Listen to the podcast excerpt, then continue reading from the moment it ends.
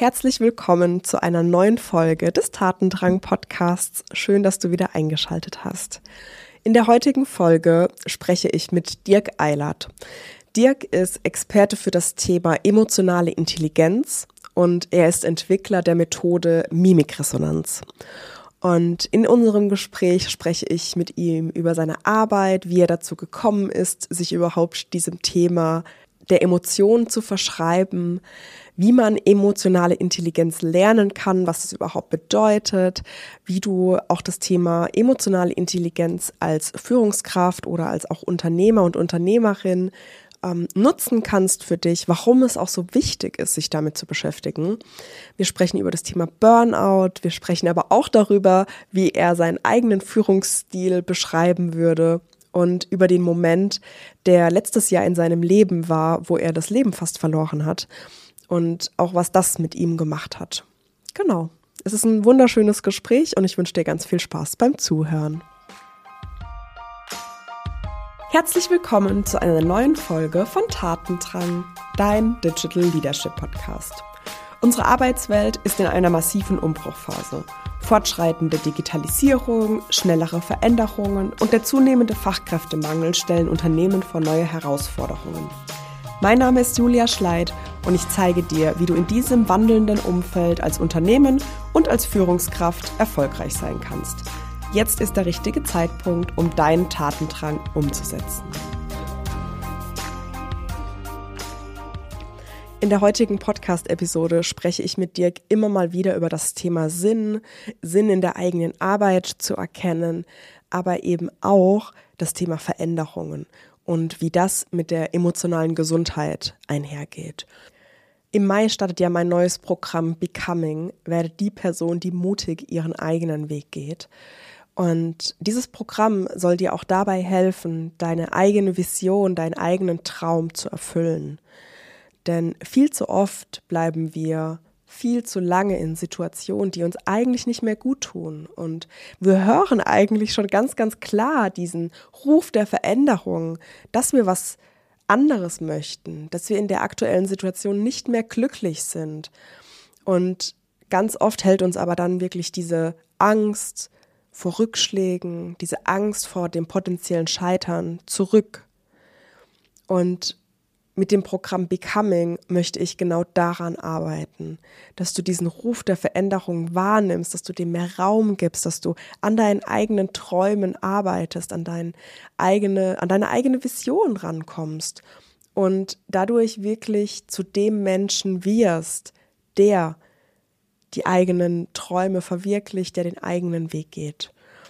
Und wenn du dich hier einfach angesprochen fühlst, wenn du merkst, hey, das wäre was für mich, dann melde dich gerne an. Den Link findest du in den Show Notes. In Kürze erscheint von mir auch ein kleines White Paper, wo ich dir einfach nochmal die wichtigsten Tools und Schritte mit auf den Weg gebe, um durch so einen Veränderungsprozess zu gehen.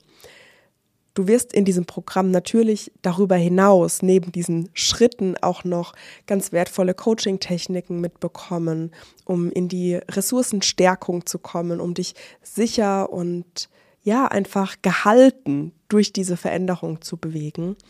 Deshalb schau gerne mal in den Shownotes dabei. Vielleicht merkst du direkt bei dieser Beschreibung, dass es dich ruft und dass du da Lust drauf hast, diesem Traum und deiner Vision mehr Raum zu geben. Und wenn du mehr wissen möchtest, dann schau dir gerne das White Paper an. Vielleicht ist es noch nicht pünktlich zu dieser Veröffentlichung dieser Podcast-Folge online.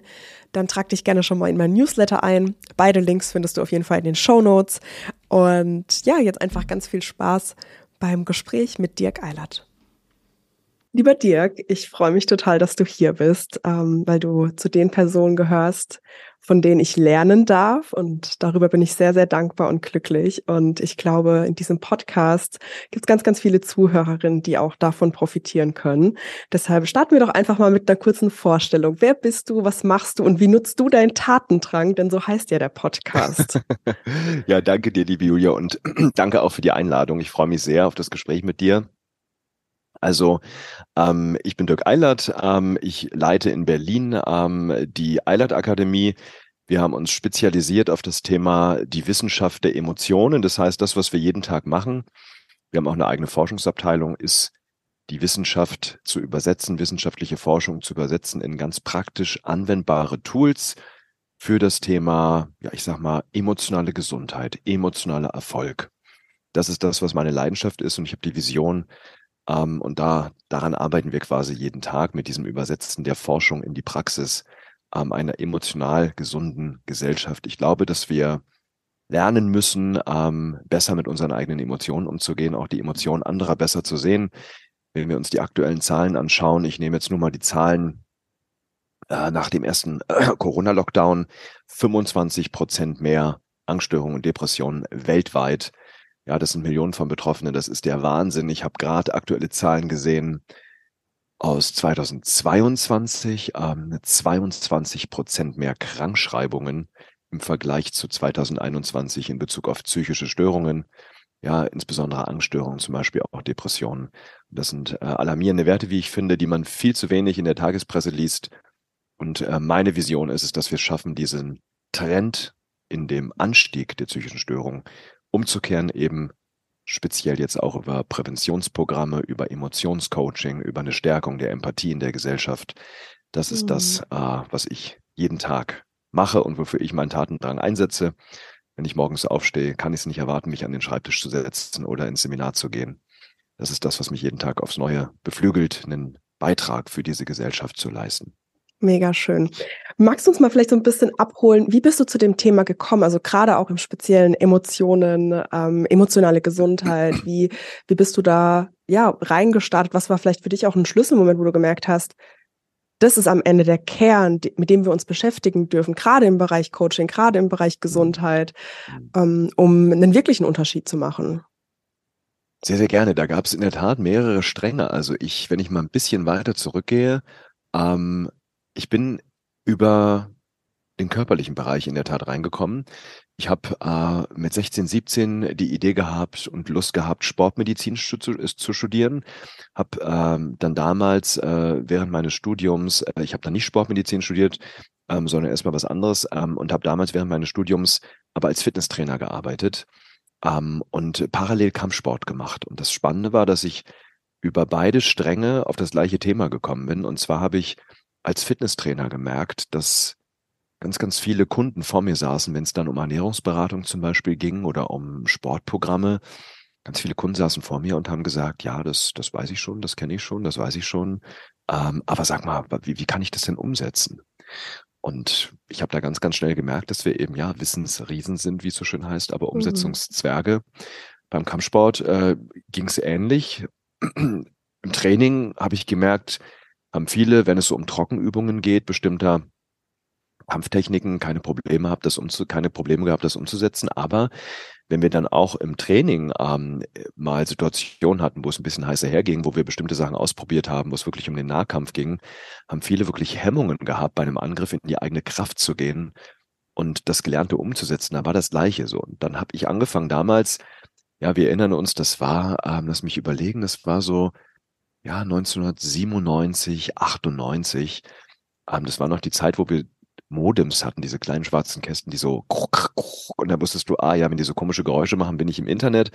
Und dann habe ich in einem Diskussionsforum in der Tat, ein Kampfsportforum, gesucht, Mensch, was gibt's denn für Möglichkeiten, Selbstverteidigungsängste aufzulösen? Und ja, bin da dann damals auf NLP aufmerksam geworden, die neurolinguistische Programmierung habe angefangen, äh, mich dann damit zu beschäftigen, habe NLP, NLP erstmal gelernt, NLP-Seminare in Berlin besucht. Äh, das war 99 und ja, ich sag mal, über diese Ebene bin ich dann da reingekommen, habe dann angefangen mit meinen Klienten eben zu arbeiten, sie dabei unterstützen, das, was sie wissen, auch wirklich umzusetzen. Ähm, ich habe dann nach dem Studium, ich war, ähm, ich habe erstmal Verwaltungswissenschaften spannenderweise studiert mit der Idee, Mensch, weil mein Umfeld gesagt hat, äh, Familie gesagt hat, äh, lern was, äh, geh in öffentlichen Dienst, mach was, was sicher ist. Ähm, ich weiß nicht mehr, was mich damals auf diese Idee gebracht hat. Ich habe auf jeden Fall sehr schnell festgestellt, das ist nicht das, was ich machen will. Hab dann, ähm, ja, man muss ja als Beamter einen Antrag auf Entlassung stellen, einen Antrag auf Entlassung gestellt, ähm, habe meinen Beamtenstatus quasi zurückgegeben, habe mich selbstständig gemacht, ähm, habe dann auch noch eine traumatherapeutische Ausbildung damals gemacht, habe dann noch Wirtschaftspsychologie studiert, äh, promoviere jetzt zum Beispiel auch gerade in Innsbruck an der Uni ähm, im, im Bereich der klinischen Psychologie zum Thema äh, Mimik und Bindung, also wie kann ich Bindungsmuster in der Mimik erkennen. Ähm, und äh, habe auf jeden Fall damals, als ich mich dann selbstständig gemacht habe, im traumatherapeutischen Bereich halt auch angefangen zu arbeiten.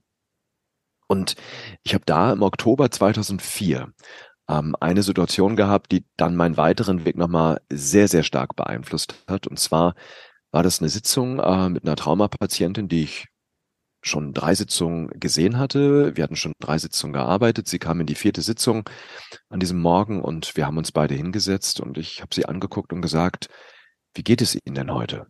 Ganz normale Frage, alltägliche Frage, die wir alle kennen und dann hat sie eben auch eine alltägliche Antwort gegeben, nämlich gut. Aber in dem Moment, wo sie das gesagt hat, hat sie die Augenbrauen-Innenseiten hochgezogen, sodass sich kleine Querfalten in der Stirnmitte gebildet haben. Und ich war damals noch nicht so fit in Mimik wie heute war aber irgendwie irritiert und dachte, Mensch, irgendwas passt hier nicht. Ich habe sie angeguckt und gesagt, sind Sie sicher, dass es Ihnen gut geht? Und dann sagt sie ja, und jetzt habe ich natürlich genauer hingeguckt und habe wieder dieses kurze Zucken der Augenbraueninnenseiten gesehen und habe dann gesagt, wissen Sie, ich höre zwar Ihre Worte, aber was bei mir ankommt, ist, dass Sie tief traurig sind. Und dann war ein Moment der Stille, dann bricht sie in Tränen aus und sagt, ich habe gerade überlegt, mir das Leben zu nehmen. Und das war für mich ein wahnsinnig schockierender Moment, weil ich dachte, was wäre passiert, wenn ich diese Mikroexpression nicht gesehen hätte. Und gleichzeitig war es ein sehr berührender Moment, weil sie zum ersten Mal diesen Gedanken auch ausgesprochen hat, sich das mhm. Leben zu nehmen. Und dadurch war es auch eben ein Wendepunkt in der Therapie. Und das war ein Moment, der mich massiv auf das Thema Mimik und Körpersprache nochmal ja gedrängt hat, meine ganze Aufmerksamkeit darauf zu fokussieren und eben letztendlich natürlich darunter liegend das Thema Emotionen. Ich habe in dem Moment nochmal stark erkannt, welche Bedeutung eigentlich Emotionen und auch das Sehen dieser Emotionen für Veränderungsprozesse hat und habe dann angefangen, mich ja sehr, sehr intensiv mit dem Thema Mimik, mit dem Thema Emotionen zu beschäftigen und habe dann eben verschiedene Methoden im Laufe der Jahre entwickelt. Ähm, einmal Mimikresonanz, wo ich die ganze aktuelle Forschung zur nonverbalen Sprache zusammenfasse, wie wir Emotionen sehen können bei anderen Menschen, ob sie traurig sind, äh, ängstlich sind, sich freuen, stolz sind. Ähm, M-Trace, äh, einen Emotionscoaching-Ansatz, den ich dann auch entwickelt habe, um eben Menschen zu helfen, emotionale Blockaden lösen zu können. Dann Misos. Misos ist wiederum ein Resilienzansatz, der uns hilft, unsere eigenen Emotionen auch als Kraftquelle zu nutzen. Und was mir dabei immer wichtig war, oh, entschuldige, was mir dabei immer wichtig war, ähm, ist die Wissenschaftlichkeit dahinter, also eben die wissenschaftliche Forschung in die Praxis zu übersetzen. Ja, also ich sag mal das so in, in, der, in mhm. der Kürze und dann hat sich das alles, also ab 2004 war wirklich ein Wendepunkt. 2012 kam dann Mimikresonanz dazu ähm, und 2000, jetzt lass mich überlegen, 2018 M-Trace und ich, wenn ich mich richtig erinnere, 2017 auch Misos und das ist letztendlich, ja, das sind Methoden, die sich gegenseitig ergänzen und in der Mitte steht immer das Thema, emotionale Kompetenzen zu entwickeln. Mhm. Ja, so in, in dem Bereich Führung, Selbstführung, aber eben auch Mitarbeitendenführung geht es ja auch ganz oft um das Thema emotionale Intelligenz. Ähm, du sagst selbst auch, dass Emotionen und Emotionen zu verstehen am Ende der Erfolgs entscheidende Faktor sind. Und wenn wir jetzt in die Zukunft gucken und auch merken, okay, ähm, immer mehr KI, immer mehr Digitalisierung, immer mehr vielleicht auch die Distanz, Remote-Teams etc. Ähm, was bedeutet in dem Kontext für dich emotionale Intelligenz? Also was macht's am Ende auch intelligent? Weil du gerade auch von Kompetenz gesprochen hast. Ähm, vielleicht mhm. hast du da ja auch vielleicht eine, eine Definition oder wie du die Begriffe für dich einordnest. Mhm. Ähm, also unter emotionaler Intelligenz. Ich bin immer vorsichtig mit dem Begriff, weil ähm, wenn wir in die Psychologie gehen, wird der Begriff der emotionalen Intelligenz immer wieder angegriffen, weil bei Intelligenz denken wir sofort an sowas wie einen IQ, der genauso messbar ist, aber es ist mhm. viel ausdifferenzierter letztendlich in dem Bereich. Und deswegen, wenn wir es psychologisch sauber definieren wollen, müssten wir eigentlich emotionale Kompetenz sagen. Aber das ist ein Begriff, den die meisten wieder nicht so kennen wie emotionale Intelligenz zum Beispiel. Und mhm. ich finde hier Intelligenz in der Tat als Arbeitsbegriff viel, viel passender, weil es geht letztendlich um einen, ja, wir können sagen, intelligenten, smarten Umgang mit den eigenen Emotionen, ähm, die eigenen Emotionen wahrzunehmen, die eigenen Emotionen zu verstehen, auch ausdrücken zu können und eben auch eine Idee zu haben, wie kann ich mit meinen Emotionen auch wirklich intelligent im Sinne auch eines gesunden Umgangs. Weil wie kann ich gesund mit meinen eigenen Emotionen umgehen? Ich gebe dir mal ein Beispiel. Ähm, es gibt zum Thema Resilienz äh, eine ganz, ganz spannende Studie. Ähm, und zwar zu 9-11, zu den Terroranschlägen damals in New York. Und zwar hat man bei Studenten vorher ähm, die emotionale Ausdrucksflexibilität in einem ganz anderen Experiment eigentlich gemessen. Und dann war das mehr Zufall, dass das so passiert ist. Das heißt, man hat geguckt, wie gut können die Studenten dann ihre eigenen Emotionen A spüren und auch ausdrücken, beziehungsweise deswegen Ausdrucksflexibilität, wenn es notwendig ist, auch einfach regulieren und eben nicht einfach nur ausdrücken. Und ähm, dann hatte man eben diese emotionale Ausdrucksflexibilität gemessen. Dann ähm, gab es die Terroranschläge und man hat danach geguckt, welche dieser Studenten entwickeln jetzt eine posttraumatische Belastungsstörung und wie verändern sich durch 9-11 die äh, Noten im Studium. So, und das Interessante war, je größer die emotionale Ausdrucksflexibilität war, also wir können sagen, je besser der Zugang der Studenten zu ihren Emotionen war, und da war auch die Frage, habe ich Zugriff auf die ganze Bandbreite der Emotionen, auf Angst, auf Ärger, auf Freude, auf Stolz, auf Dankbarkeit, auf Trauer etc. oder ist es sehr eingeschränkt? Und eben, wie kann ich damit umgehen? Kann ich die auch artikulieren, ausdrücken? Kann ich sie regulieren? Und je größer diese Fähigkeit war, desto geringer war die Wahrscheinlichkeit, eine posttraumatische Belastungsstörung zu entwickeln. Also wir können sagen, desto stärker war die Resilienz, die Widerstandskraft dagegen. Und das Interessante ist auch, der Zugriff auf die kognitiven Ressourcen bei den Studenten war größer. Das heißt, gemessen einfach an den Schulnoten beziehungsweise an den Uninoten. Mhm. Ähm, und das ist jetzt nur ein Beispiel davon. Da gibt es etliche Studien, die in diese Richtung gehen, die zeigen, dass wir, wenn wir unsere eigenen Emotionen gut wahrnehmen, dass wir eben dann uns sie auch verstehen, einordnen können und damit eben umgehen können, dass wir dann resilienter sind, aber eben auch, und jetzt gehen wir mal in den Unternehmensalltag, ähm, besser auf unsere kognitiven Ressourcen zugreifen können. Und wir haben ja gerade ein paar Krisen hinter uns. Corona, Lockdown, äh, auch äh, der Zustand in der Ukraine löst bei wahnsinnig vielen Menschen mhm. einfach Angst aus. Und äh, da geht es immer wieder darum, wie kann ich trotz dieser Krisen handlungsfähig bleiben und auch ja auf meine kognitiven Ressourcen zugreifen, damit ich auch intelligent handle, eben flexibel, kreativ mit diesen Krisen umgehe und äh, aus dem, was ist, eben das Beste mache, mein Unternehmen vielleicht auch als Führungskraft strategisch richtig ausrichte, das Team richtig aufstehe, die richtigen Projekte angehe.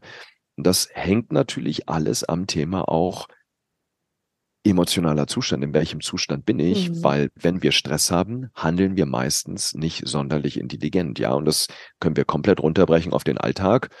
Ähm, sagen wir mal, wir denken mal an eine Situation zu Hause, das da merkt man das wundervoll in diesen kleinen Momenten. Wir sind im Streit und dann kennt das jeder, wir streiten uns gerade zu Hause und dann hören wir diese leise Stimme in unserem Kopf, die sagt, das ist der Verstand, sag es lieber nicht. Ja, und die Amygdala, unser Alarmzentrum innerlich ruft uns zu, doch, sag es. Und wir wissen genau, wenn ich das jetzt sage, macht's das nicht besser. Aber meistens tun wir es trotzdem. Und das ist eben genau der Punkt, auch in dem Moment. Und ich fange jetzt mal bei den kleinen Momenten an. Wie kann ich damit besser umgehen? Wie mhm. kann ich mhm. erkennen, hey, ich bin gerade wütend? Und jetzt merken wir hier, der Begriff der emotionalen Intelligenz spielt hier eine Rolle. Aber wie kann ich jetzt intelligent handeln in dem Moment? Ähm, weil ich ja weiß, wenn ich das jetzt sagen würde, würde es das schlechter machen. Was kann ich jetzt tun, um den Ärger runter zu regulieren, mhm. um dann eben intelligent zu handeln? Also deswegen emotionale Intelligenz ist für mich ein Zustand von Emotionen und Verstand gehen Hand in Hand mhm. und ziehen in eine Richtung. Also wir nutzen emo unsere Emotionen auf eine intelligente Weise, auf eine gesunde Weise. Das ist die Idee dahinter. Ich finde auch so schön, dass du gerade hervorgehoben hast, dass es eben nicht im ersten Schritt darum geht, ich mache was mit anderen, ich sehe das an jemand anderem und darauf nehme ich Einfluss, sondern dass der Start ist, sich mit sich selbst zu beschäftigen. Ja. Weil das ist auch so meine Kernaussage, wenn ich mit Führungskräften arbeite. Da geht es erstmal drum, sich selbst zu führen. Was heißt denn für ja. mich Führung? Was bringe ich eigentlich mit? Was ist mein, mein naturell auch im Umgang mit anderen Menschen und dafür erstmal eine Akzeptanz zu schaffen, ähm, um dann auch zu lernen, hey, wenn ich im Kontakt, in Beziehung mit anderen bin, dann kann ich auch wirklich diese Empathie aufbringen, dann kann ich auch da viel eher gucken, was brauche ich eigentlich gerade? Und auch diese Emotionen dann zu merken, hey, hier habe ich gerade irgendwie dieses Kontrollbedürfnis, da mal ein bisschen stärker reinzugehen genau. und zu checken. Ähm, und woher kommt denn das eigentlich? Und wie kann ich damit ja. umgehen, um auch dem anderen in dem Moment genügend Raum für Kreativität etc. zu geben? Ja. Exakt. Ja, ganz, ganz meine Meinung. Ah, die, die wichtigste Form der Empathie ist die Empathie, also die mhm. Selbsteinfühlung. Mhm. Die wichtigste Beziehung, die wir haben, ist die zu uns selbst und wenn wir mit uns selbst nicht angemessen intelligent umgehen, ähm, dann tun wir es auch nicht mit anderen. Definitiv, da bin ich voll bei dir. Ja. Ähm, was ist denn für dich so der erste Schritt, wenn du sagst, okay, es gibt jetzt jemand, der sich mit dem Thema emotionaler Intelligenz auseinandersetzen möchte? Wie, wie kann ich das lernen? Was sind vielleicht auch einfache Übungen, mit denen man sich beschäftigen kann? Ähm, hast du da Tipps?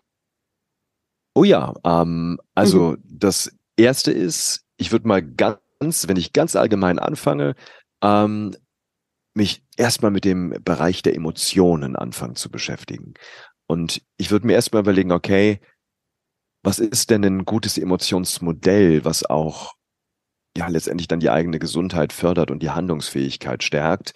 Ähm, und es gibt ganz, ganz interessante Studien dazu, dass unsere Glaubenssätze über unsere Emotionen auch unser Wohlbefinden, unsere Gesundheit wahnsinnig stark beeinflussen. Also da haben Studien gezeigt, dass wenn ich glaube, dass Emotionen mein Feind sind, also meine Emotionen gegen mich arbeiten, und das ist ein Glaubenssatz, mhm. den ich wahnsinnig oft höre, im Sinne von Emotionen haben im Business nichts zu suchen, mhm. da entscheiden wir rational, ähm, Emotionen stören uns nur, ähm, dann ist das nicht gerade zuträglich für das eigene Wohlbefinden und die Gesundheit. Also zu erkennen, Emotionen sind meine Freunde. Emotionen lassen sich als Kraftquelle nutzen und es gibt keine schlechten Emotionen. Ja, wenn wir in der Psychologie von negativen und positiven Emotionen reden, halte ich das für fatal, weil es gibt keine negativen Emotionen. Das äh, bedingt ja, wenn ich sage, Angst ist eine negative Emotion, dass Angst schlecht wäre. Aber jede mhm. Emotion, und das ist für mich das Wichtigste, hat für uns, für unser Wohlbefinden, für unser Leben, für unser Überleben eine wahnsinnig wichtige Funktion. Und deswegen unterteile ich Emotionen zum Beispiel in angenehme Emotionen und unangenehme Emotionen. Das zunächst mhm. mal zu erkennen und jetzt zu verstehen, unangenehme Emotionen sind immer Hinweisschilder auf unerfüllte Bedürfnisse also wenn ich zum Beispiel Angst spüre, ist mein Sicherheitsbedürfnis in dem Moment gerade nicht erfüllt. Wenn ich zum Beispiel Ärger spüre, ist mein Bedürfnis nach Selbstwirksamkeit, nach zielorientiertem Handeln nicht erfüllt.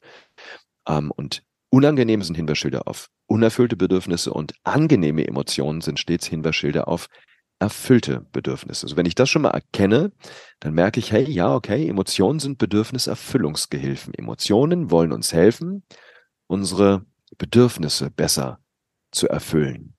Und das ist für mich zunächst mal der Schlüssel. Und jetzt kann man natürlich in einzelne Emotionen reingehen.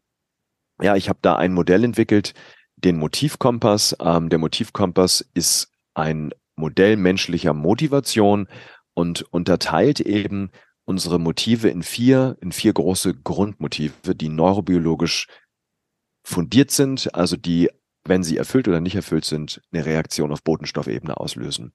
Da gibt es vier Stück. Das erste Grundmotiv, nach dem wir alle streben, ist das Grundmotiv nach Durchsetzung und Einfluss. Also wir streben nach Selbstwirksamkeit, danach unsere Ziele zu erreichen. Dann haben wir unser Grundmotiv nach Ordnung, Stabilität.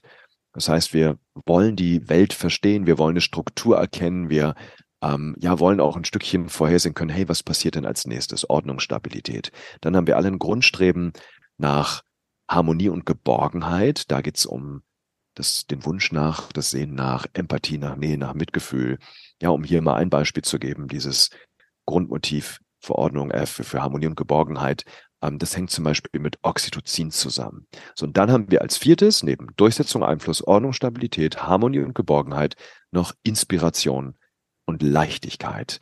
Da sind solche Bedürfnisse drin wie Kreativität, Lebenslust, Neugierde, Interesse. Und das hängt zum Beispiel mit Dopamin zusammen. Und diese vier Grundmotive sind, sind ganz elementar, das konnten Studien zeigen. Und wenn diese Grundmotive erfüllt sind, jeder hat unterschiedliche Präferenzen, bei jedem ist das unterschiedlich stark ausgeprägt, wie stark zum Beispiel das Bedürfnis nach Ordnung, Stabilität ist. Aber wenn diese vier Grundmotive erfüllt sind, dann können wir wahrlich sagen, sind wir in unserer Mitte. So, und Wenn das nicht erfüllt ist und das, Achtung, auf Dauer nicht erfüllt ist, dann zeigen Studien, ist unser Wohlbefinden nicht nur gestört, sondern wir können sogar krank werden. So, und mhm. jetzt kommen wir hier zum Zusammenhang, wenn wir uns vergegenwärtigen, diese Grundmotive, wir bewegen uns im Leben in diesem Spannungsfeld dieser vier Grundmotive. Und jetzt sagen wir mal, es passiert irgendwas. Ja, also ich, ich blicken wir mal in die Vergangenheit. Der Lockdown. Und jetzt denke ich, oh Gott, wir müssen die Firma schließen, äh, vielleicht habe ich ein Restaurant. Ähm, und die Existenz ist gefährdet. Was jetzt passiert, oder auf, aber bitte auch bei Kleinigkeiten, das müssen nicht die großen sein. Ähm, ich habe, sagen wir mal, im einzelnen Leben jetzt bei der Einzelperson, ich habe eine Prüfung vor mir und ich denke, oh Gott, hoffentlich schaffe ich diese Prüfung oder ich werde zur Führungskraft befördert und denke, wow, hoffentlich meister ich diese Herausforderung. Also es passiert was, was unsere Grundmotive in Bewegung bringt. Und so wer Lust hat, kann jetzt mal folgende Übung ganz kurz machen. Ähm, mal ganz kurz natürlich nicht machen, wenn ihr den Podcast gerade im Auto hört. Kurz aufstehen und mal auf ein Bein stellen. Und dann, wer das jetzt macht und auf einem Bein steht, und ich kann das nur empfehlen, das mal wirklich nachzumachen, um es im Körper zu erleben, und jetzt mal auf einem Bein stehend die Augen schließen. So, und jeder, der das jetzt gerade macht, wird merken, puh, da fängt der Körper ganz schön an zu arbeiten und versucht sein Gleichgewicht zu halten.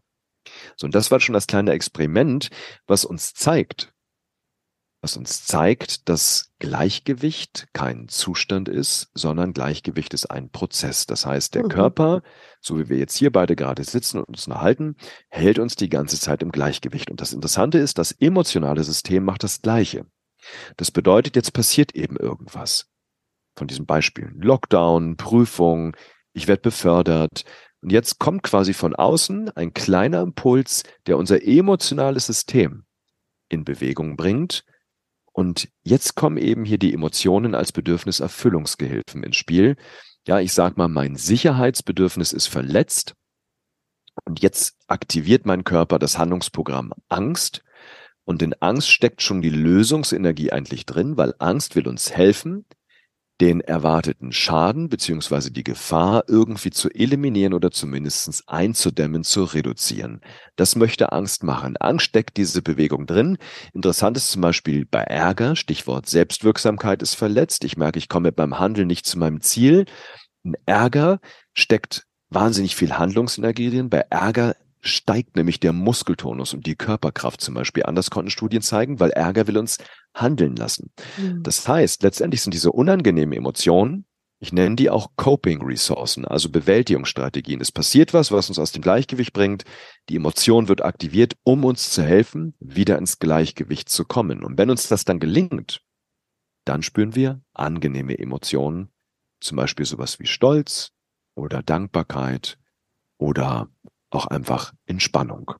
Ja, und das ist das Prinzip. Und wenn ich das verstehe, das ist für mich schon mal die halbe Miete, weil jetzt erkenne ich nämlich, jetzt gehen wir mal in den Führungsalltag, jetzt mhm. erkenne ich nämlich als Führungskraft auf einmal, hey, nicht nur meine Emotionen sind meine Bedürfniserfüllungsgehilfen, mhm. sondern auch die Emotionen meiner Mitarbeiter sind letztendlich nur Signale dafür, dass da gerade ein Bedürfnis erfüllt ist oder nicht erfüllt ist. Das heißt, wenn ich einen Mitarbeiter sehe, der gerade Angst spürt, dann mhm. weiß ich, okay, hier ist das Sicherheitsbedürfnis gerade verletzt und dann ist die Frage, wie kann ich diesem Mitarbeiter helfen? Was braucht er vielleicht sogar, um wieder in ein mhm. Gefühl der Sicherheit zu kommen?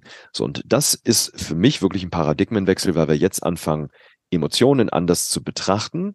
Und klar, dann wäre der nächste Schritt, sich zu überlegen, wie kann ich denn mit den Emotionen jetzt angemessen letztendlich auch umgehen in der Kommunikation oder eben auch letztendlich mit mir selbst, was kann ich machen, wenn ich persönlich merke, die Angst wird gerade zu stark, was kann ich tun, um diese Angst runter zu regulieren, so dass ich sie auch nutzen kann für mich.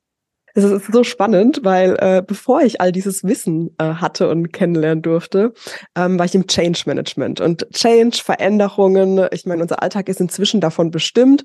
Und da ist ja die Frage, passt das überhaupt mit diesem Managen? Kann ich das überhaupt ja. kontrollieren und managen und, und messbar machen? Aber was wir immer gemacht haben, war wirklich, die Führungskräfte einen Ticken vorher mit einzubinden, damit die erstmal ihre eigene, ne, den Prozess durchleben und wirklich durchleben. Und dafür haben wir auch ehrlicherweise immer Austauschräume geschafft, dass sie mal drüber sprechen, okay, ich habe das jetzt gehört, was passiert mit meiner Abteilung, auch mit mhm. meinen Mitarbeitenden.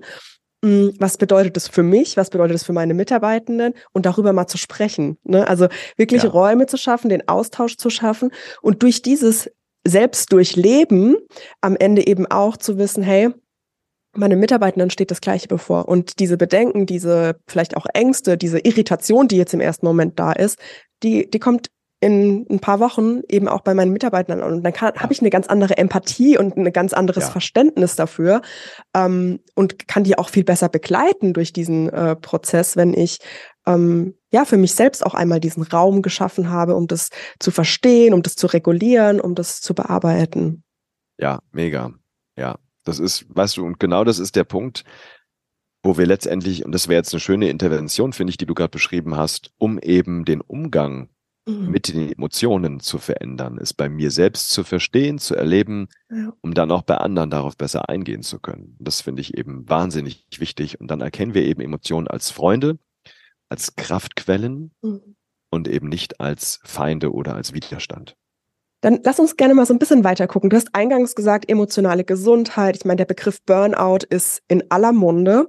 Ähm, wie ist da so dein Blick darauf? Ähm, insbesondere auch im Arbeitskontext. Also wie entsteht auch so dieses, dieses Gefühl von Überlastung? Ist es das überhaupt oder spielen da auch noch andere emotionale Faktoren mit rein? Und vielleicht auch dein Blick darauf, weil das ist so ja die Herangehensweise im Stressmanagement. Man hat eine Belastung und man sorgt für eine Entlastung. Und ich habe mich in letzter Zeit ganz oft gefragt, ist es das überhaupt? Also bringt diese Entlastung jemand aus dieser Stresssituation rauszunehmen und dann ne, ist ja die Frage, was macht er dann eigentlich in dem Moment, um mit dieser Belastung umzugehen? Oder braucht es eigentlich auch was anderes? Hilft die Pause überhaupt, um mit diesem, mit dieser, mit dieser Überlastung auch klarzukommen? Wie ist da deine Sicht drauf? Und gerne auch so ein bisschen äh, wissenschaftlicher, ähm, ja. denn ich habe das Gefühl, das würde helfen, mal ein bisschen aufzuräumen mit Mythen. Ja, sehr, sehr gerne. Huh, das ist natürlich ein sehr, sehr großes Thema, wo man mal gucken muss, wo wir da am besten einsteigen. Es gibt natürlich mehrere Ansatzpunkte. Ähm, und ich greife eine Sache mal raus. Das waren Studien, äh, die man zum Beispiel mit Krankenschwestern, mit Pflegern durchgeführt hat. Äh, und zwar hat man sich angeschaut, auch wieder das Thema Emotionen, wie der eigene Emotionsausdruck ist. Und was da rauskam in diesen Studien war, dass ähm, ein Zustand der emotionalen Dissonanz, das bedeutet Momente, wo mein Ausdruck der Emotionen, also ich lächle zum Beispiel nach außen, mhm. Nicht mit meinem inneren Erleben übereinstimmt und auf die Art und Weise eben eine Diskrepanz zwischen außen und innen erzeugt, also eine emotionale Dissonanz. Ich bin eigentlich traurig, ich mache mir Sorgen und fühle mich sozial gezwungen, nach außen gute Miene quasi zum bösen Spiel zu machen. So und Studien zeigen, dass dieser Zustand der emotionalen Dissonanz ähm, gerade in Emotion Work Berufen, also in Berufen, wo viel soziale Kommunikation nötig ist, mit Kunden, mit anderen Mitarbeitern, mit Kollegen etc., dass da diese emotionale Dissonanz ein größerer Einflussfaktor auf Burnout ist als Zeitdruck und Arbeitspensum.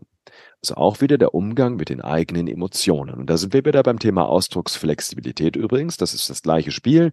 Ja, wenn ich zum Beispiel Angst spüre, aber ich muss nach außen lächeln, dann habe ich diese Dissonanz. Und jetzt mhm. ist die Frage, was kann ich denn bei mir tun? Entweder traue ich mich, die Angst auch zu zeigen. Wenn das in dem Kontext aber nicht geht, ist die Frage, wie kann ich die Angst bei mir regulieren, damit dieses Lächeln auch letztendlich von innen kommt. So, das heißt, hier sind wir jetzt ganz, ganz stark wieder im Bereich der Emotionsregulation. Ja, und wenn ich dann zum Beispiel abends nach Hause gehe, aber meine Sorgen mit nach Hause nehme, dann bringt mir auch die Entspannung nichts. Weil wir Menschen sind eben fähig, und damit sind wir so ziemlich die einzigen Lebewesen auf diesem Planeten, dass wir im jetzigen Moment sein können und ähm, unser, wie es in der Meditation so schon heißt, der Monkey Mind, der dann in der Vergangenheit ist, in der Zukunft ist. Das heißt, wir sind eigentlich gar nicht hier, sondern unser Verstand geht irgendwo anders hin und erzeugt eben zum Beispiel eine Angst, einen Ärger. Wir halten bestimmte Emotionen fest und damit eben auch gesund umzugehen. Also für mich ist ein Schlüssel eben auch Achtsamkeit zu trainieren, zu lernen, den Moment wirklich bewertungsfrei wahrzunehmen, mit der Aufmerksamkeit voll im Moment zu sein ähm, und auch Tools an der Hand zu haben, die eigenen Emotionen wirklich regulieren zu können. Also Tools zu haben, mich wirklich runterzubringen in dem Moment. Ähm, das ist, das das ist wahnsinnig wichtig. Gleichzeitig haben wir natürlich auch wieder Glaubenssätze im Kopf, die wir aus der Kindheit vielleicht unter Umständen mitgenommen haben. Ja, wenn wir von unseren Eltern immer wieder sowas gehört haben wie ein Junge weint nicht. Und ich mhm. denke dann, okay, ich darf keine Trauer zeigen ähm, oder ein bestimmtes Führungsverständnis vermittelt bekommen haben, wo es heißt, ähm, eine Führungskraft darf zum Beispiel keine Emotionen zeigen, eine Führungskraft darf ihre eigene Angst nicht zeigen, sonst überträgt sich das auf die Mitarbeiter etc. Ja, das sind alles wieder Dinge, wo ich dann anfange, auf eine bestimmte Art und Weise mit meinen eigenen Emotionen umzugehen. Mhm. Und ähm, deswegen, ähm, wenn ich das komplette runterbreche und ähm, was ist der wichtigste Lifehack, der wichtigste Trick, um wirklich in meiner Mitte zu bleiben, dann ist es, ja, wenn ich das komplett runterbreche auf nur einen Tipp und ich hätte nur einen einzigen Tipp, dann würde ich sagen, wahrzunehmen, was bei mir gerade ist, ist zunächst mal anzunehmen, ohne zu bewerten und dann, äh, ja, wobei, dabei kann man es lassen. Also erstmal überhaupt zu registrieren, was ist denn eigentlich bei mir gerade mhm. los? Habe ich gerade Angst? Spüre ich gerade Ärger? Spüre ich gerade Freude? Und dem eben nachzugehen. Ja, welche Bedürfnisse stehen denn dahinter, die nicht verletzen? Ich merke vielleicht, ich ärgere mich gerade und welches Bedürfnis steht denn genau dahinter und was kann ich jetzt tun, um dieses Bedürfnis wieder in die Erfüllung zu kriegen, das halte ich für mit die wichtigste Fähigkeit, weil so merke ich überhaupt erstmal, es ist gerade zu viel oder es ist vielleicht auch zu wenig. Ich fühle mich unterfordert. Das dürfen wir auch nicht vergessen. Ja, das wäre nicht das Burnout, sondern das sogenannte Bore-out, wo ich ausbrenne vor Langeweile, weil ich mich vielleicht auch den ganzen Tag mit Themen beschäftigen muss, die mich gar nicht interessieren und ich langweile mich einfach. Aber das muss ich auch mhm. erstmal mitkriegen und merken. Also emotionale Achtsamkeit wäre für mich hier der Schlüssel. Übrigens nicht nur für sich selbst, sondern eben auch für andere, bei anderen zu registrieren, wie fühlen die sich denn gerade, um das auch wertschätzend ansprechen zu dürfen. Mhm. Danke dir für den Tipp. Im Bereich Führung und auch Führungstrainings und auch in vielen Coachings sicherlich, ähm, werden ja ganz gerne Persönlichkeitstests gemacht. Wie ist da dein Blick darauf? Ähm, hältst du das für, für sinnvoll? Ähm, kommen da wertvolle Ergebnisse bei raus, in denen man auch einfach ein besseres Verständnis für sich selbst ähm, erhält? Oder ist das aus deiner Blickweise eigentlich eher bremsend? Wie ist da dein Blick drauf? Oh, das hängt extrem davon ab, für welchen Zweck wir das einsetzen. Also mhm bei solchen Fragebögen müssen wir uns bewusst machen, es ist immer eine Selbsteinschätzung. Äh, es ist keine objektive Messung. Mhm. Ähm, ja, ich finde es immer ganz witzig, wenn dann Menschen einem sagen, ja, ich, ich, ich bin aber so und so und das weiß ich, weil ich schon zig Tests gemacht habe dazu. Ja, aber ich sage, naja, denk daran, äh, der Test ist nur so gut wie deine Selbstreflexion. Also das kann mir verbunden mit einem Feedback von anderen, wenn ich das als Austauschbasis nehme, mhm. ähm, wahnsinnig helfen, auch ich sag mal, Vielfalt wahrzunehmen im Team. Wenn ich das jetzt zum Beispiel, wenn ich einen Persönlichkeitstest äh, im Team mache, ich nehme jetzt mal von mir aus einen Big Five-Test, äh, wo Extraversion gemessen wird, Gewissenhaftigkeit etc., also bestimmte Fähigkeiten, äh, bestimmte Eigenschaften, wollte ich sagen. Ähm, und ich nutze diesen dieses Ergebnis als Dialoggrundlage. Mensch, guck mal, wie sind meine Extraversionswerte? Wie ist es bei dir? Ähm, und wie erlebe ich das bei dir? Wie erlebst du das bei mir? Und wir gehen in einen wertschätzenden Austausch mhm. und reden eben auch hier darüber. Und das finde ich ganz wichtig, begleitend dazu, immer zu sagen, okay, was sind denn Stärken und Entwicklungsfelder in den einzelnen Bereichen? Ja, wir mhm. neigen zum Beispiel dazu, in unserer Gesellschaft Introversion eher negativ zu bewerten. Irgendwie wollen alle extravertiert sein, auf der Bühne stehen können, ähm, performen können, sprechen können, andere Menschen motivieren, begeistern können. Und dann wird ähm, sowas wie Introversion eher negativ belegt und da auch mal zu, darüber zu reden, ähm, was kann denn eigentlich ein Mensch, der eher introvertiert ist, dass der vielleicht besser daran ist, zu analysieren, Dinge zu reflektieren, ähm, der auch, auch ganz spannend äh, introvertiert ist mit dem Lockdown entspannter umgegangen als Extravertierte. Weil mhm. den Introvertierten hat es nicht so viel ausgemacht, ähm, eben auf also die Beziehung äh, runterzufahren ein Stück. Ähm, also wenn ich das so mhm. begleite durch einen Reflexionsprozess, dann finde ich das sehr, sehr wertvoll im Sinne einer Selbsteinschätzung, im Sinne von einer Reduzierung des eigenen blinden Fleckes, damit ich mehr über mich lerne. Dafür braucht es aber den Austausch. Ähm, wovon ich wenig halte, ist, äh, wenn das benutzt wird, um Menschen zu bewerten. Das finde ich dann wieder problematisch, weil in dem Moment, wo ich so einen Test mache und weiß, ich werde am Ergebnis bewertet, werde ich diesen Bogen nicht mehr ehrlich ausfüllen. Also er bringt nur was, wenn ich auch weiß, hey, ich muss dieses Ergebnis nicht öffentlich machen. Ich mache das für mich und das Ergebnis ist im Zweifel auch nur für mich. Und wenn ich möchte, kann ich mich darüber austauschen. Und dann ist das sehr, sehr, sehr, sehr hilfreich, einfach für Selbsterkenntnisse. Ja, mega wertvoll. Danke dir. Dirk, du bist in ganz vielen ich würde mal sagen, einfach Führungsposition, aber auch Vorbildfunktion. Ne? Du hast ein Akademieteam, du hast eine, eine Forschungsabteilung, ähm, du leitest Ausbildungen, du bildest auch andere Menschen aus, die wiederum Multiplikatoren quasi äh, das Wissen weitergeben. Ähm, und was ich auch selbst an den Ausbildungen ähm, beobachtet habe, dass ja, viele einfach dich auch als, als Vorbild sehen und ähm, dich für deine Arbeit, aber auch für deine Haltung sehr bewundern. Mhm. Und äh, zu den Menschen zähle ich mich natürlich auch. Ich habe es eingangs schon gesagt. Und ich würde gerne einfach so ein bisschen mehr Raum geben, um zu verstehen, wie würdest du deinen Führungsstil be beschreiben? Was ist dir wichtig? Was ist dir vielleicht auch einfach im Umgang mit Menschen wichtig? Mhm. Worauf kannst du das vielleicht runterbrechen? Sind das Werte? Sind das Haltungsprinzipien? Was prägt, was, was hat auch vielleicht dich geprägt im Bereich Führung? An wem orientierst du dich? Ja, das ist in der Tat eine spannende Frage. Ähm, also, ich würde, ja, das ist, ist ganz witzig. Eigentlich müsste man jetzt meine Mitarbeiter fragen, wie sie meinen Führungsstil erleben. Ich kann ja nur sagen, wie ich meinen Führungsstil erlebe. Ähm, also, ich würde ihn als klar bezeichnen.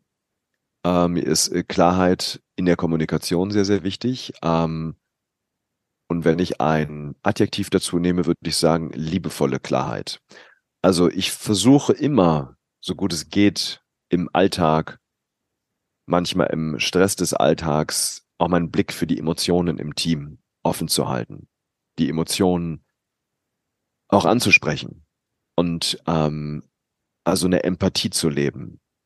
Und gleichzeitig braucht es natürlich auch den Blick für die Unternehmensziele. Ähm, und das ist dann das, was ich mit Klarheit meine. Also auch in der Kommunikation, in der Führung klar Sache vom Mensch zu trennen. Wir haben die Unternehmensziele, gleichzeitig gibt es den Menschen. Und wenn ich hier mal auf die Gesellschaft projiziere, würde ich sagen, wir haben es verlernt, hart in der Sache zu diskutieren. Das meine ich mit Klarheit, aber weich zum Menschen zu sein. Das meine ich mit einer liebevollen Haltung dem Menschen gegenüber. Ähm, und wenn wir jetzt zum Beispiel in der Forschungsabteilung sind, wir diskutieren da sehr hart äh, um Fakten, um Studienergebnisse, um Interpretation von Ergebnissen und tauschen uns aus. Ähm, und gleichzeitig ist die Wertschätzung für den Menschen an sich da. Ähm, und das ist mir wichtig, in Balance zu halten, auch immer wieder ins Gespräch zu gehen, bestimmte Dinge zu sprechen. Natürlich kann es im normalen Alltag auch mal knarzen und man gerät mal aneinander, aber dann eben offen zu bleiben, mit dem anderen zu sprechen, äh, ist zu klären, nicht einfach so stehen zu lassen. Das finde ich, sind einfach wahnsinnig wichtige Dinge. Ähm, ja, also von daher liebevolle Klarheit würde ich es nennen. Und was mir persönlich wahnsinnig wichtig ist, ähm, vom Führungsverständnis her, ist, ich versuche, dass jeder Mitarbeiter und wenn ich das mit Versuche beschreibe, dann ist das natürlich ein Prozess, der auch die Offenheit verlangt, immer wieder auf den aktuellen Zustand zu schauen, weil Dinge können sich verändern. Was mir wahnsinnig wichtig ist, ist, dass jeder Mitarbeiter in der Akademie das tut, was er liebt. Und das darf sich verändern. Ja, wenn heute einer sagt, Mensch, ich kümmere mich um die Technikbetreuung, äh, kann es sein, dass derjenige morgen merkt, Mensch, ich hätte auch mal Lust, vorne zu stehen, das Training zu leiten, und da gucke ich immer sehr, sehr stark, dass jeder Mitarbeiter, jede Mitarbeiterin bei uns mit dem Sinn des Unternehmens verbunden ist, nämlich mit der Vision, eine emotional gesunde Gesellschaft zu stärken. Wir haben unsere Werte sehr, sehr klar formuliert. Ähm, da ist es mir auch wichtig, dass die jedem Mitarbeiter klar sind, weil die sind Grundlage unseres Handelns. Also es ist eine sehr werteachtsame, visionsklare, äh, visionsklare Unternehmenskultur auch, die es immer wieder zu stärken gilt natürlich äh, eben mit dem Blick, dass jeder Mitarbeiter mit den Fähigkeiten und Eigenschaften, die er jetzt gerade in seiner aktuellen Lebenssituation mitbringt und in seiner Persönlichkeit verankert sind, dass die optimal zur Entfaltung kommen. ja, das ist mir, äh, also das ist mir überhaupt das Wichtigste übrigens, dass, dass der Sinn für jeden verständlich wird. Dass jeder auch hinter dem Unternehmenssinn, hinter der Unternehmensvision steht, weil ich glaube, ähm, dass wir, nur wenn wir mit dem Herzen dabei sind, wirklich einen wirklich wertvollen Beitrag leisten können. Und deswegen, wenn ich zum Beispiel Mitarbeiter einstelle, geht es mir weniger um die Kompetenz, als vielmehr um das Herz, was derjenige mitbringt, um die Haltung. Ähm, wenn ich einen Mitarbeiter habe, der sagt, ich brenne für dieses Thema, dann ist mir das tausendmal lieber als jemand, der sagt, ja, ich kann dafür arbeiten, ich kann auch für was anderes arbeiten ähm, und die Kompetenz mitbringt. Weil ich glaube, Kompetenzen können wir lernen, aber Haltungen, das Herz, den Sinn in einer Sache zu sehen, das ist eine Sache, die man ja viel, viel schwerer lernen kann, die sich auch viel schwerer reflektieren lässt. Mhm. Und äh, das ist mir das Wichtige, die, die, die, das, also ich stelle Menschen ein und keine Kompetenzträger. Ja, das wäre so, das wären so die wichtigen Punkte für mich. Also, um es zusammenzufassen, äh, liebevolle Klarheit im täglichen Miteinander, ähm, dann das Thema, die eigenen Talente, Stärken, Interessen leben können im Unternehmensalltag, das auch immer wieder auszusprechen, da im Austausch zu bleiben ähm, und eben die Verbindung mit dem Sinn des Unternehmens. Was wollen wir gemeinsam bewegen? Ich sehe unser Team auch als Team auf Augenhöhe. Klar muss ich manchmal unternehmerisch bestimmte Entscheidungen treffen, aber ich verstehe uns als Expertennetzwerk auf Augenhöhe, wo wir gemeinsam nach vorne gehen äh, und wo jeder auch Dinge, die ich sage, gerne in Frage stellen darf, um darüber zu diskutieren. Und was ich dann immer sage ist, ja, ich gebe dir ein Beispiel. Wir haben äh, unsere Seminare als Corona kam, ziemlich schnell in vier Wochen auf Online umgestellt. Dann gesagt, okay, wir probieren das so. Dann war Corona vorbei. Äh, und wir haben gesagt, okay, wir gehen jetzt nicht einfach nur wieder zurück zu Präsenzseminaren, sondern äh, wir machen Hybridseminare. Also beides gleichzeitig, sodass die Teilnehmer kommen können, aber auch zu Hause mitmachen können. Und dann kam natürlich der Einwand aus dem Team, hey, wir haben dann aber personell wirklich eine Herausforderung, weil wir brauchen dann jemanden, der hinten die Technik betreut, was den Personalaufwand vergrößert. Wie können wir das wuppen? Ähm, müssen wir jemand Neues einstellen etc.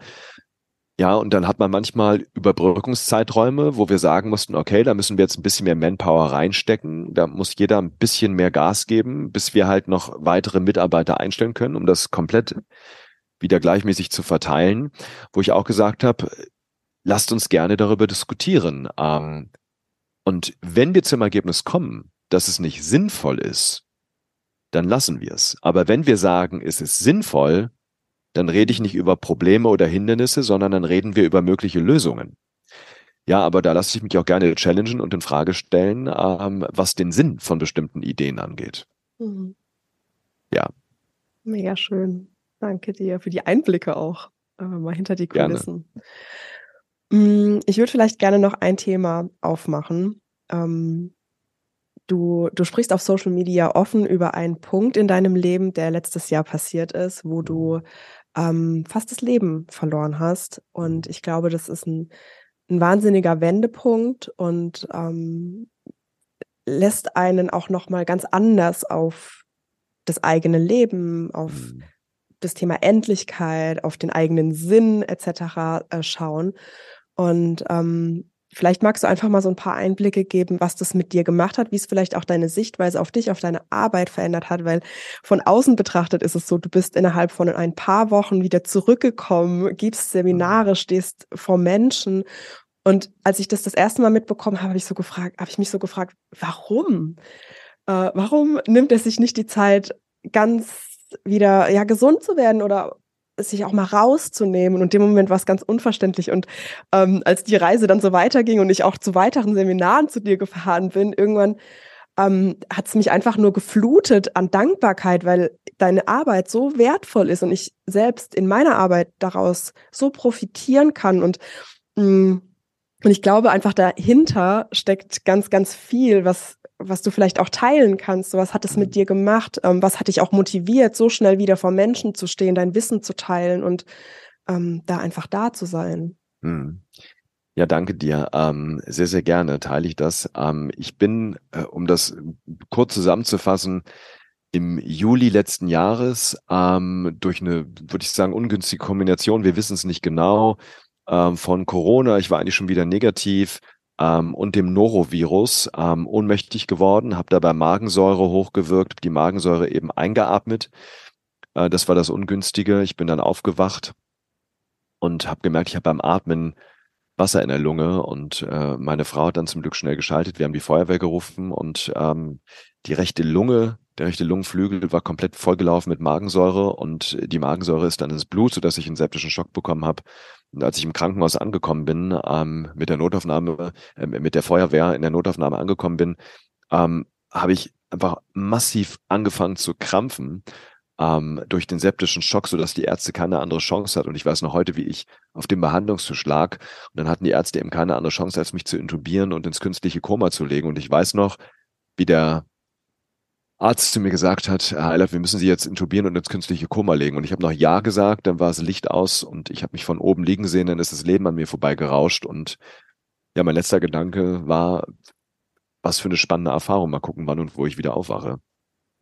Und da war ich fünf Tage im Koma und das Fatale war, dass ich mich danach nicht mehr bewegen konnte. Wir wissen bis heute nicht warum. Ich bin wach geworden und die Ärzte haben gesagt, heben Sie mal den Arm und ich konnte den Zeigefinger heben. Mehr ging nicht. Ich musste dann sprechen wieder lernen, schlucken wieder lernen, gehen wieder lernen, überhaupt sitzen wieder lernen.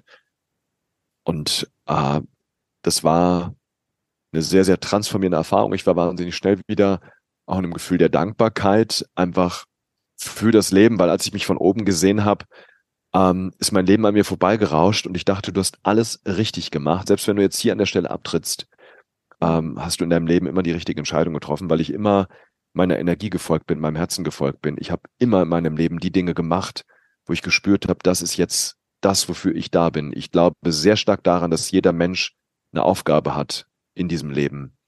Und ich versuche diese Aufgabe so gut wie es geht zu erfüllen und, und folge einfach sehr, sehr stark der, der, der Energie, die da ist. Und dem, dem Spirit. Ähm, und ich glaube einfach, dass der Job, den wir machen, mit unserer Akademie einen wichtigen Beitrag für die Gesellschaft leistet, gerade für den Moment, in dem wir sind.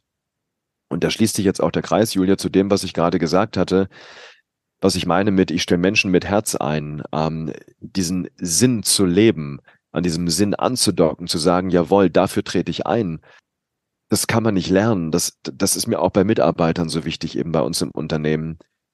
Weil, weißt du, ich, ich krieg oft die Frage, genau, du, wie, wie du sie gerade gestellt hast, wieso ich so viel arbeite ähm, oder warum ich dann eben nicht äh, danach erstmal, wie es normal gewesen wäre. Ich bin am 19. Juli wieder aufgewacht, ähm, war dann auf Reha drei Wochen danach, nachdem ich von der Intensivrunde war, aus dem Krankenhaus entlassen wurde äh, und habe Anfang September das erste Seminar wiedergegeben mit meiner Frau gemeinsam, weil ich alleine noch nicht imstande gewesen wäre weil mir mein Job einfach auch wahnsinnig viel gibt und die Community hat mich auch wahnsinnig getragen, muss ich dazu sagen. Die Rückmeldungen, die wir bekommen haben. Und ich liebe einfach meinen Job so sehr und ich glaube, dass ich deswegen auch noch da bin. Ich bin äh, nach dem, also nach fünf Tagen aus dem Koma aufgewacht. Fünf Tage später, also nach zehn Tagen, kam der Chefarzt zu mir ins Zimmer und hat gesagt, Herr Eilert, ich kann es nicht verstehen, ich kann Ihnen nicht erklären. Wir haben Ihre Lunge geröntgt, wir haben zu dritt fünfmal die Bilder uns angeschaut. Ihre Lunge, der rechte Lungenflügel war komplett kaputt. Ähm, und jetzt zehn Tage später ist die Lunge vollständig wiederhergestellt. Und ich habe sowas in meinem Leben noch nicht erlebt. Ähm, und ich glaube, dass, ja, mein, also ich, ich, ich wusste einfach, ich habe noch was zu tun in diesem Leben. Und ich bin einfach tief erfüllt durch dieses Erlebnis mit Dankbarkeit, für dieses Leben, für die Dinge, die ich tun kann. Ähm, und bin einfach wahnsinnig stark auch in Kontakt gekommen mit der eigenen Endlichkeit. Ja, und das hat meinen Fokus nochmal verstärkt, wobei ich das schon immer gemacht habe. Ich stelle mir mindestens einmal im Jahr die Frage, wenn ich das weiß, was ich heute weiß, würde ich nochmal das tun, was ich heute tue. Und wenn die Antwort nein ist, mache ich was anderes. Ja, das war damals so. Ich habe gemerkt, der Job des Beamten erfüllt mich nicht, in der Verwaltung zu arbeiten. Also habe ich gesagt, okay, das Leben ist zu kurz, dann mache ich was anderes. Äh, und bin meinem, meiner Vision, meinem, meinem Sinngefühl gefolgt. Und das war hier genauso, äh, das nochmal stärker zu spüren, die eigene Endlichkeit zu spüren, zu wissen, wir sind alle auf der gleichen Straße und diese Straße endet irgendwann. Aber auf diesem Weg sind wir alle. Zu wissen, das eigene Leben ist endlich. Und dann ist es, wenn ich jetzt eine Entscheidung treffe, auch zu kurz, um die Zeit mit Dingen zu verbringen, äh, für die ich nicht da bin die nicht meiner Aufgabe entsprechen, die ich, die, die, die ich spüre. Und das war für mich die größte Veränderung, das nochmal so bewusst zu stärken. Also seitdem ist es so, als wenn jemand im Hintergrund ein Radio angedreht hat mit einer ganz leisen Musik von innerem Frieden und Dankbarkeit. Bitte auch, wenn ich mich mal ärgere oder mir mal Sorgen mache, aber diese Musik bleibt da. Ja, ich glaube, das ist normal. Jeder Mensch hat mal so Momente, wo man sich einfach mal niedergeschlagen fühlt. Ähm, und ich habe seitdem diese Tage nicht mehr.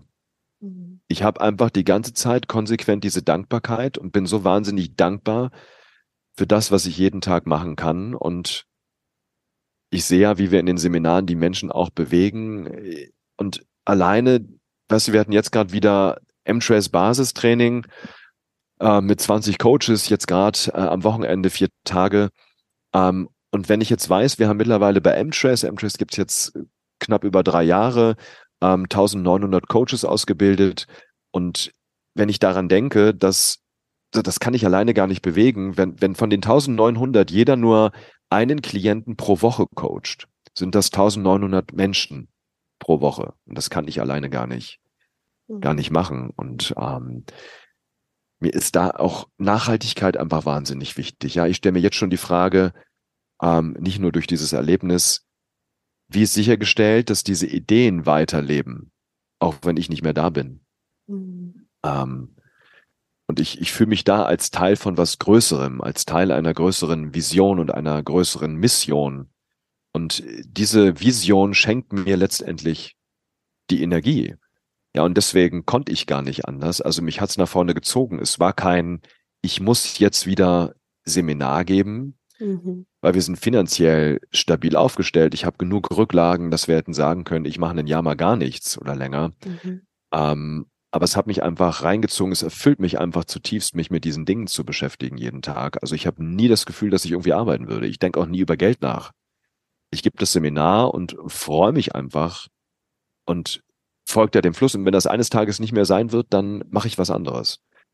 Ich kann ja. auch sagen, also es kommt rüber. Ja. Es kommt rüber. Also Danke dir. Du bist mit dem Herzen dabei und ähm, ich war jetzt auch ein paar Mal in Berlin, weil ich es einfach auch so liebe, vor Ort zu sein. Es ist einfach eine, eine tolle Energie, mit dir in einem Raum zu sitzen und von dir zu lernen und die Motivation und auch wirklich so das, das Gefühl, was du mit in die Arbeit bringst, ähm, zu spüren und auch dann natürlich auch in der eigenen Arbeit wieder weiterzugeben, so wie du sagst. Also ähm, auch über die Inhalte, über die Prozesse, über das, äh, die klare Struktur, die du vermittelst, auch eben die Haltung, wie ich vorhin schon gesagt habe. Das ist einfach ähm, sehr, sehr schön.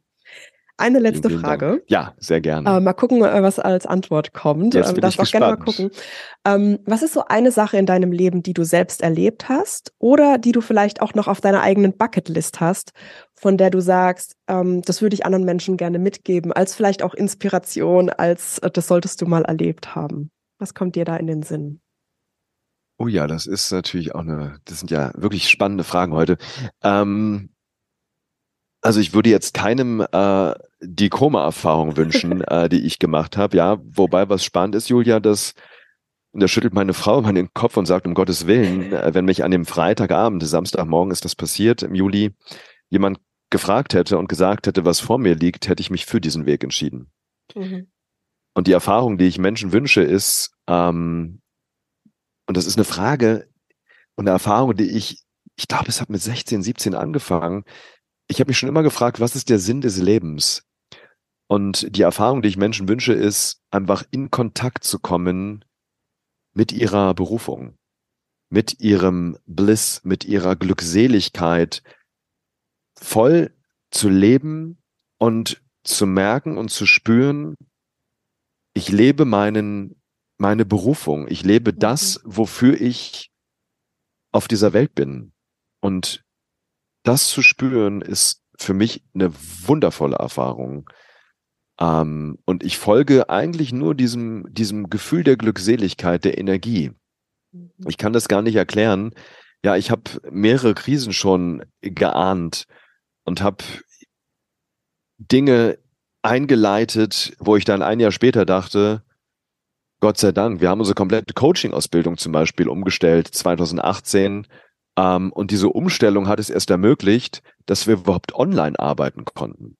Ja, ich habe äh, 2018 im Januar mich gefragt, wenn ich das weiß, was ich heute weiß, würde ich noch so arbeiten, wie ich es heute tue? Und dann habe ich gemerkt, nein, ich müsste, wird was anders machen. Und dann habe ich gesagt, okay, wir schmeißen alles über den Haufen, wir denken nochmal komplett von null ähm, und haben das nochmal alles umgestellt. Und dann kam 2019 war es, glaube ich, ne, der, der, oder 2020 dann, der Lockdown. Ähm, und wenn ich das vorher nicht umgestellt hätte, dann hätten wir gar nicht so schnell auf Online umstellen können, weil die Sachen, die wir dann geändert haben, haben noch dafür gesorgt, dass dieses Coaching im Online fähig ist, das Emotionscoaching. Mhm.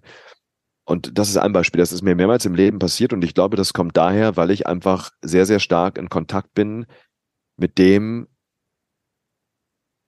was ich Berufung nennen würde. Und diese Erfahrung wünsche ich jedem Menschen, sich die Zeit zu nehmen, da mal reinzufühlen, worauf habe ich eigentlich richtig Lust? Was, was kommt von mir? Weißt du, es ist für mich auch keine Anstrengung. Also es ist für mich nicht, ich muss jetzt das und das, sondern ich stehe morgens auf und ich habe das Gefühl, es fließt eher durch mich durch. Ja, wenn ich mir jetzt die letzten Jahre zum Beispiel anschaue, ähm, ich habe, lass mich überlegen, fünf dicke Bücher geschrieben. Äh, ich habe die Mimikresonanz Profibox äh, geschrieben in den letzten, also in den letzten sechs, Jahren habe ich fünf Bücher geschrieben, äh, plus die Profibox alleine in dieser Mimikresonanz Profibox, da sind 1250 Studien drin. Wir haben die komplette Körpersprache einmal auseinandergenommen. Welche Signale kann ein Mensch zeigen? Das Ding hat 1,2 Millionen Zeichen, wenn man es runterrechnet, also 700 Seiten über Körpersprache, ähm, dann über Emotionscoaching, alle vier Bände. Also und es ist nichts, wenn ich, wenn ich da objektiv drauf gucke, denke ich, wow, was für ein Tempo. Aber es kam mir gar nicht so vor, weil ich eher das Gefühl hatte, mhm. ich habe aufgemacht und habe es rausfließen lassen. Wenn ich mir überlege, dass ich in den letzten drei Jahren, äh, ich glaube, es sind 1400 Seiten, äh, über Emotionscoaching geschrieben habe, kommt mir das gar nicht so vor. Es ist eher durch mich durchgeflossen. Und ja, diese Erfahrung wünsche ich jedem. Das Gefühl zu haben, an diese Energiequelle angedockt zu sein mhm. und es einfach fließen zu lassen. Vielen Dank, Dirk, dass du dir heute die Zeit genommen hast für dieses Gespräch und auch wirklich von Herzen Dank für deine Arbeit, ähm, dass du das zugänglich machst, dass du offen bist, dass du äh, wirklich ausstrahlst. Ich weiß gar nicht, wie ich es anders äh, bezeichnen soll. Wirklich von Anfang an mitgedacht hast, dieses Konzept aufzumachen, zu teilen, Menschen mitzunehmen auf so eine Bewegung und auch einfach von Herzen danke. Ich habe es schon, schon ganz oft äh, versucht, irgendwie rüberzubringen, ähm, auch in den Seminaren, als ich bei dir war, ähm, dass ich, dass ich deine Arbeit wahnsinnig schätze, dich als Mensch wahnsinnig schätze und dir so unfassbar dankbar bist, dass du weiterhin danke auf dir. dem Weg bist und dein Wissen teilst und ähm, ja, eine Bewegung startest. Anders kann ich es nicht sagen. Ich danke dir von Herzen. Danke dir, es kommt sehr, sehr an. Vielen, vielen Dank. Danke dir.